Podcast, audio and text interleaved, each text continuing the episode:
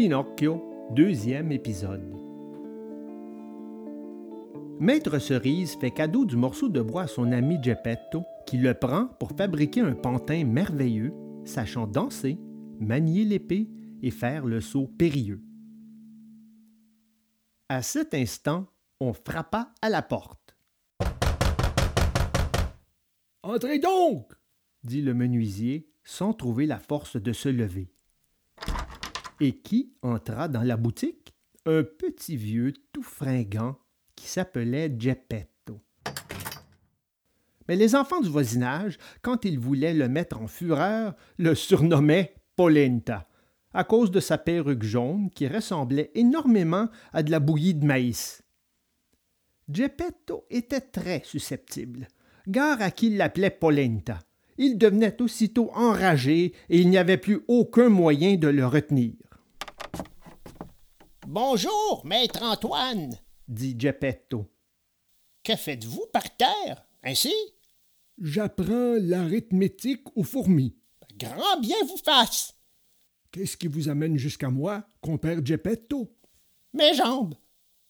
Sachez-le, maître Antoine, je suis venu chez vous pour vous demander une faveur. Mais certainement, à votre service. Ce matin, une idée a germé dans mon cerveau. Je vous écoute. J'ai imaginé de me fabriquer, de mes propres mains, un beau pantin de bois. Mais un pantin merveilleux qui saurait danser, manier l'épée et faire le saut périlleux. Je ferai le tour du monde avec ce pantin pour gagner mon quignon de pain et mon verre de vin.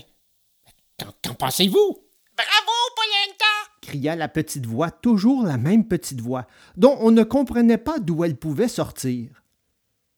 En s'entendant appeler Polenta, compère Geppetto devint de colère rouge comme une tomate, et se tournant vers le menuisier, et lui dit, fou furieux, Pourquoi m'insultez-vous? Vous insultez? Vous m'avez appelé Polenta. Ce n'est pas moi.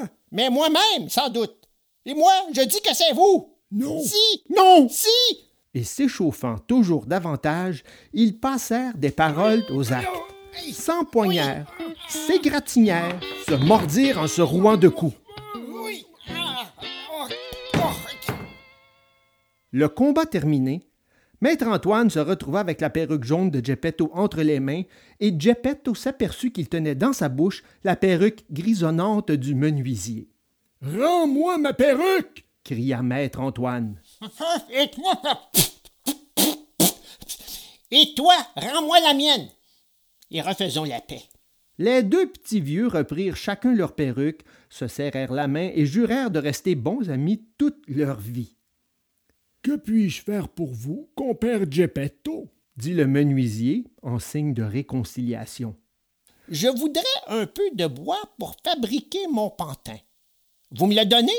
Maître Antoine, tout content, alla tout de suite prendre sur le banc ce morceau de bois qui lui avait causé tant de frayeur.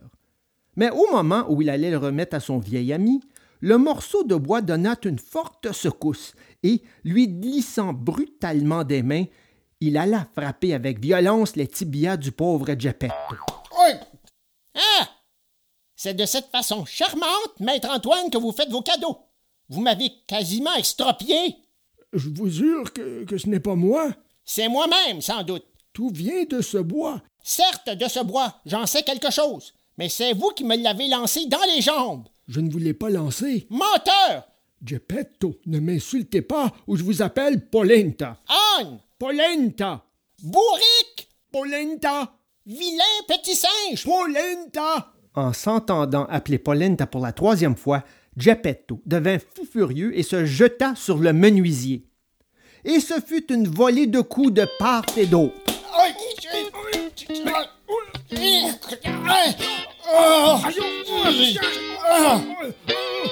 La bataille terminée, Maître Antoine se retrouva avec deux égratignures de plus sur le nez et l'autre avec deux boutons de moins à son gilet, de telle sorte qu'ils étaient quittes.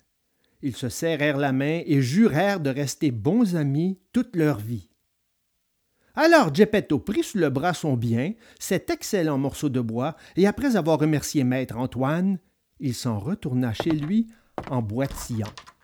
La la la la la la la la la la la